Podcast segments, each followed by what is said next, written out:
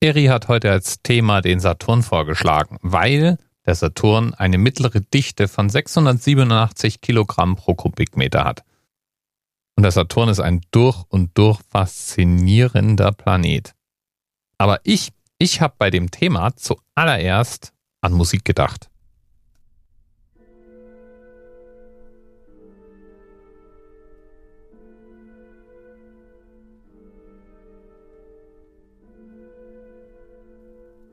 Du da im Hintergrund hörst, ist das Stück Saturn aus einer weltberühmten Orchestersuite. Komponiert wurde die vom englischen Komponisten Gustav Holst. Und wie der Name nahelegt, war der Gustav jetzt nicht so ganz frontal britisch, sondern stammte aus einer deutsch-baltischen und lettisch-schwedischen Familie. Allerdings war er aufgewachsen und groß geworden in Großbritannien und dürfte so britisch gewesen sein, wie man nur sein kann, wenn man Gustav Holst heißt.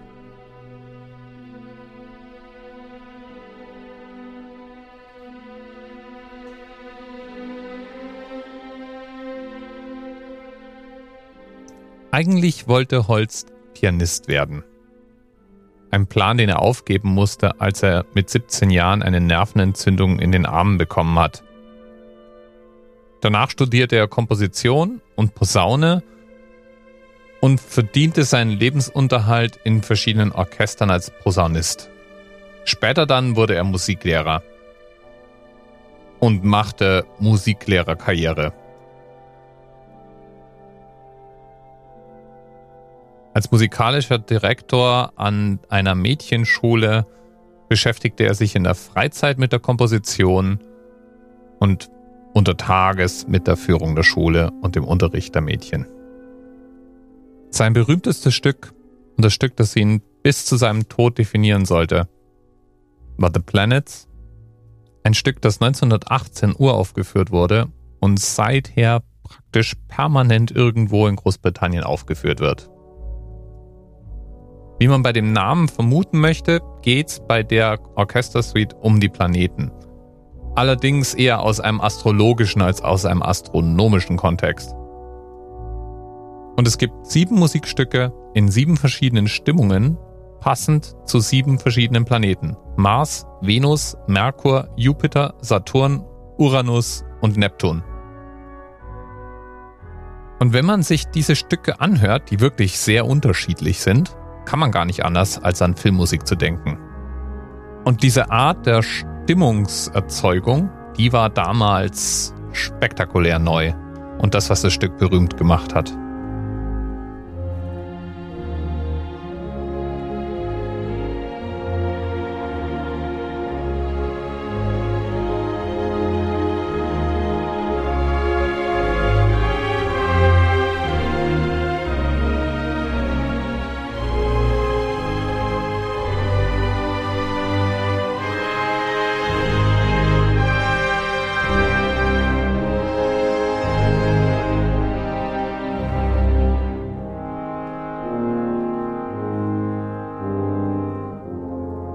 Und weil dieses Stück so berühmt wurde, taucht es auch in allen möglichen anderen Kunstformen wieder auf. Es gibt natürlich eine Unmenge an Musikstücken, die wenigstens in Teilen The Planets zitieren.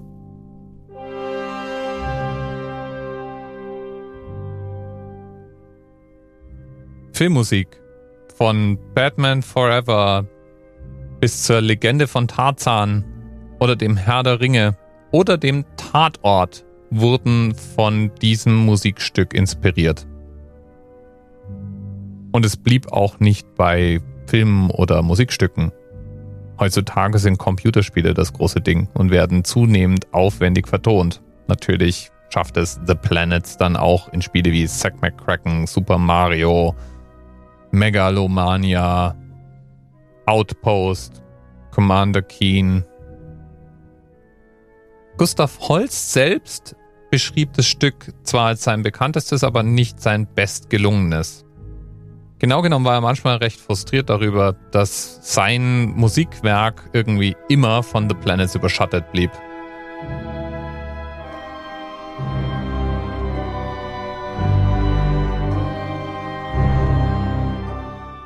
Aber von allen sieben Stücken war ihm der Saturn am liebsten.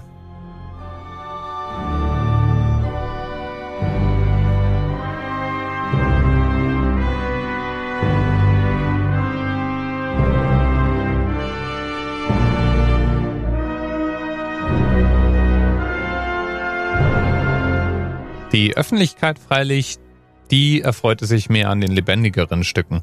Jedes Stück ist einer Stimmung zugeordnet. Und der Saturn ist The Bringer of Old Age, also eher etwas gemächlicher, wie du hören kannst. Ich weiß aber gar nicht, vielleicht passt es ja auch zum Saturn. Er ist ja auch irgendwie ein ungewöhnlicher Planet der einzige Planet, von dem wir Menschen schon ziemlich lange wissen, dass er Ringe hat. Die bestehen übrigens aus Eis und Gestein. Und wie die Dichteangabe von 687 Kilogramm pro Kubikmeter schon nahelegt, ist der Saturn ein Gasfriese. Er ist über 90 Mal die Masse der Erde, ist also auch wirklich groß im Vergleich. Und im Vergleich mit allen anderen Planeten ist er der mit der geringsten Dichte, der leichteste. Die mittlere Dichte ist so gering, dass er theoretisch in Wasser schwimmen würde, wenn es denn eine ausreichend große Wasserfläche gäbe, in die er reinfallen könnte. Naja, du verstehst. Aber auch ansonsten ist der Saturn wirklich interessant. Er hat eine Unmenge von Monden. Und nur weil es ein Gasriese ist, heißt es übrigens nicht, dass er komplett flüssig wäre. Würde man mit einem Raumschiff zum Saturn fliegen und in die Atmosphäre eintauchen, dann wäre sie natürlich ganz am Anfang ganz zweifelsfrei gasförmig. Je weiter wir mit unserem ausgedachten Raumschiff allerdings eindringen in die Atmosphäre, desto mehr beginnt sich die Atmosphäre wie eine Flüssigkeit zu verhalten. Es gibt eine Übergangszone, in der man nicht mehr so genau unterscheiden kann zwischen Gas und Flüssigkeit und irgendwann befinden wir uns aber dann trotzdem ganz zweifelsfrei in flüssigem Wasserstoff.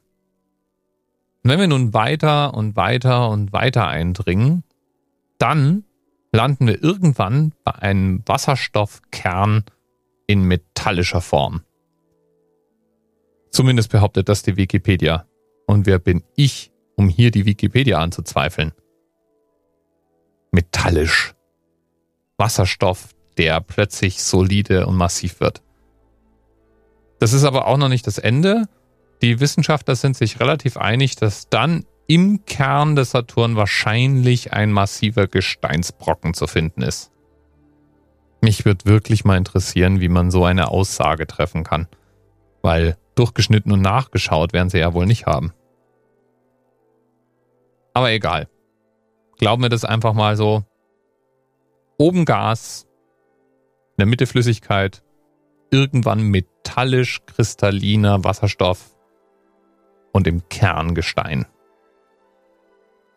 Und trotzdem der Planet mit der leichtesten mittleren Dichte. Schon irgendwie cool, das Saturn. Und da passt dann natürlich auch ein Musikstück mit etwas Gravitas dazu.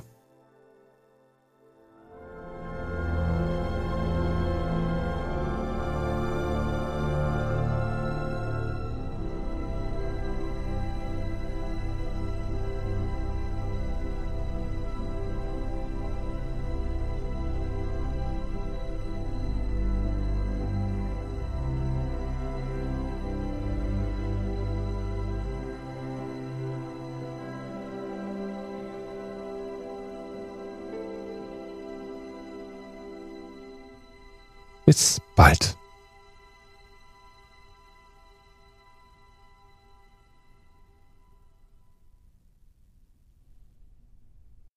TMRS 10, 9, 8. The experience of 47 individual medical officers. Was hier über die Geheimzahl der Illuminaten steht. Und die 23. Und die 5. Wieso die 5? Die 5 ist die Quersumme von der 23.